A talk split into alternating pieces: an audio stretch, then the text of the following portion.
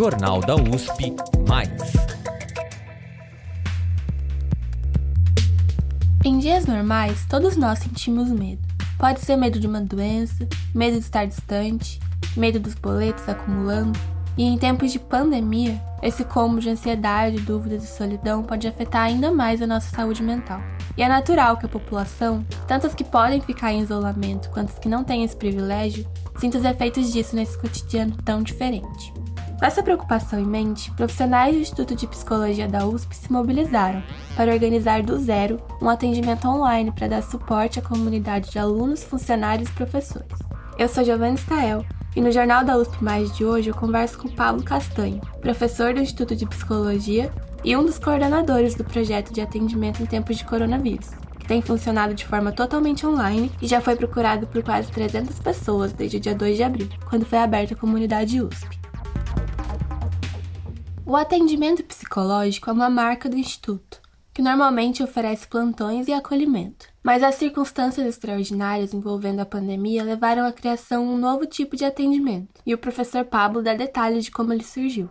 A gente tem uma experiência de, de, muito longa data no Instituto de Psicologia, que é o, são os plantões psicológicos, que tem essa ideia de oferecer algum tipo de escuta no momento que a pessoa é, faz o movimento de busca de ajuda. E a gente tem algumas outras iniciativas, uma delas eu, eu sou responsável, que é um grupo de acolhimento, que também é um grupo de portas abertas para a população que nos procura. A hora que se interromperam os atendimentos presenciais, pessoas que estavam envolvidas com esses projetos ficaram um pouco preocupadas de como poder pensar em algum suporte no momento, inclusive, que os fatores é, desencadeadores de problemas de saúde mental né, são intensificados. E aí, na verdade, uma dessas pessoas responsável por esse plantão é coordenadora do Centro Escola, e eu vim atuando como vice-coordenador dela, então nós dois estávamos muito ordenados com isso. O, o plantão psicológico que já acontecia às terças à noite, um laboratório que se chama LEF, começou a fazer uma proposta de atendimento por e-mail, e a gente entendeu que seria interessante tornar isso uma proposta mais robusta robusta que pudesse oferecer um atendimento para mais gente.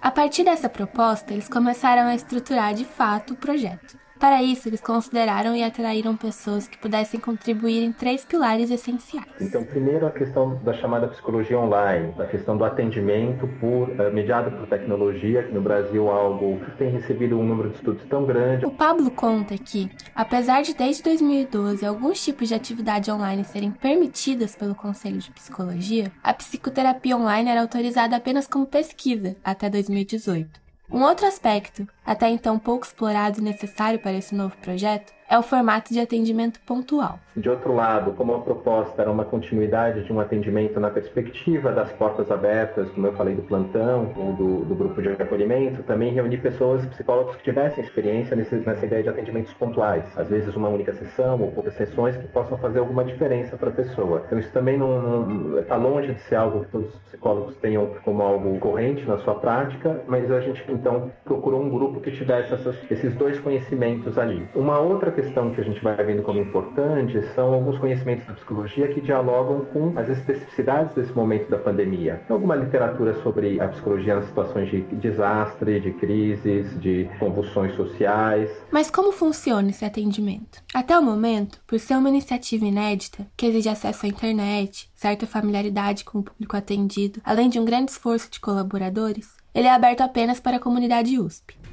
Primeiro, a pessoa que deseja ser atendida deve pesquisar pelo site do Instituto de Psicologia da USP e encontrar o link do atendimento online, marcado como o IPUSP e a Covid-19. Daí, deve preencher e enviar um formulário com informações e demandas, que serão cruzadas com uma lista de psicólogos colaboradores. Depois, um profissional entra em contato para agendar o um atendimento via videochamada. Esse colaborador ele faz, idealmente, a gente pensa um atendimento, né, nessa perspectiva de algo pontual, podendo se desdobrar um, em, em, em, alguns casos em mais de um atendimento, né, e aí depois ele encerra o caso no sistema fazendo um relatório de encerramento. Esse cliente ele pode voltar a acessar o sistema outras horas. A gente acredita que é um fator de cuidado a pessoa saber que ela pode acessar o, sistema e ter essa ajuda, mesmo que ela não acesse. A resposta inicial leva até três dias úteis. E o contato é feito sempre por e-mail. O projeto conta apenas com psicólogos que tenham algum tipo de vínculo ativo com a universidade. E o Pablo descreve um pouco mais sobre quem são os profissionais por trás do projeto. A gente também tem toda um, uma parte educativa para esses colaboradores, eles passam por uma formação inicial curta para poder se ambientar com a proposta do projeto, algumas noções básicas de psicologia online e dessas outras questões que eu estou colocando. E depois a gente está desenhando espaços de supervisão, de discussão de casos online e mesmo aulas né,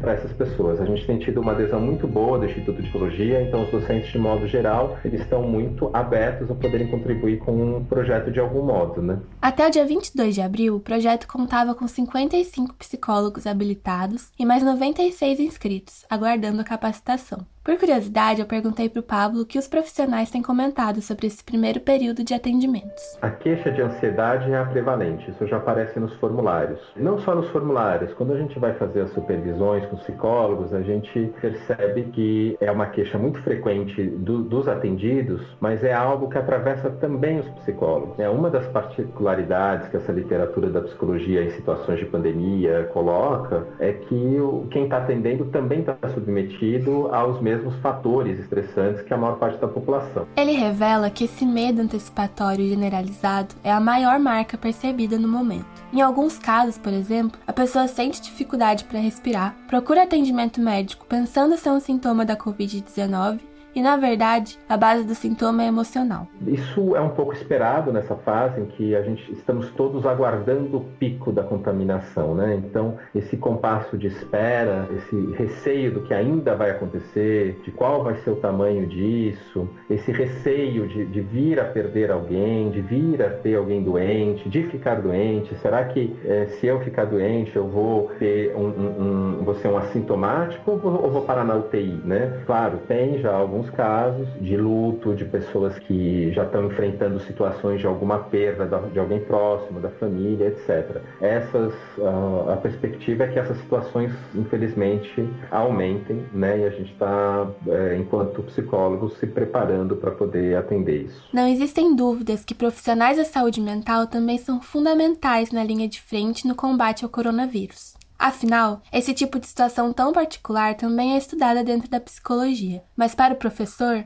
não é tão estudado quanto deveria ser. Então, o atendimento em crise também é um assunto muito pouco discutido, sobretudo no Instituto de Psicologia da, da USP, enquanto disciplina, enquanto programa, como parte do programa pedagógico de pesquisa e de extensão das nossas atividades. É alguma coisa que eu venho discutindo. Eu tive uma trajetória em saúde mental na Secretaria Municipal de Saúde antes de, de, de ser docente, então trago um pouco essa experiência por aí, mas também porque nessa minha especialidade de grupo, em congressos internacionais, eu tenho visto um, um, crescimento muito grande das discussões e dos trabalhos sobre atendimentos uh, em grupos, em situações de desastre, em situações excepcionais. Né? Assim, nos Estados Unidos, que tem uma associação muito forte de terapia de grupo, isso começa com 11 de setembro. Então, isso tem tido um, um reconhecimento né, de que as calamidades deixam também marcas psicológicas que precisam ser cuidadas, é algo que tem avançado rapidamente também na sociedade, até porque, de fato, uma ideia mais geral é que a urgência, né, quando a vida está em risco, você primeiro cuida né, do biológico. Né? A ideia é que a gente vai vendo que a gente pode cuidar dos dois e que, ao cuidar do biológico, a gente também pode ter uma, um jeito de cuidar que seja também atento a essas dimensões de saúde mental. Para o Pablo, é essencial que a universidade não apenas estude o assunto, mas ofereça atendimentos pioneiros em meio a crises como a pandemia atual. Então, eu acho acho que a Universidade de São Paulo, com as outras universidades, tem feito um papel muito importante, porque de fato são os conhecimentos que a gente tem que podem uh, trazer uh, respostas expressivas para isso que todos estamos vivendo na sociedade. Né?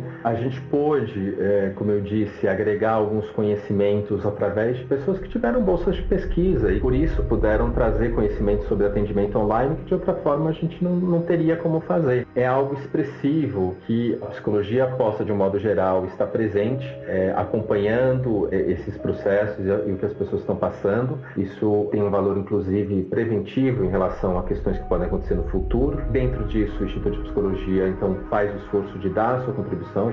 Como todos os psicólogos, de uma hora para outra, se viram na obrigação de atender online, é, e como eu disse, não era uma coisa da nossa formação, o projeto ele também tem, é, nesse braço educativo, uma ideia de qualificar um pouco melhor os profissionais que eles já estão fazendo. Mas me parece também importante no sentido da nossa relação com a da gente poder, nesse momento em que a universidade pública está tão questionada, nas suas diversas formas, a Universidade de São Paulo poder mostrar para a sociedade o que, que a gente pode contribuir, né? Como que, que essa é uma das muitas formas, né, nossa contribuição, que o investimento que a sociedade paulista faz na universidade retorna para a sociedade. Então acho que esse é outro ponto importante, acho que é uma forma da gente também tratar e cuidar de uma relação universidade e sociedade que andava muito adoecida, eu diria. Hoje, mais do que nunca, já que estamos tanto tempo em casa, isolados, longe da família, dos amigos e das distrações, submetidos a uma situação tão atípica, a gente percebe diariamente como a saúde mental pode impactar na nossa vida.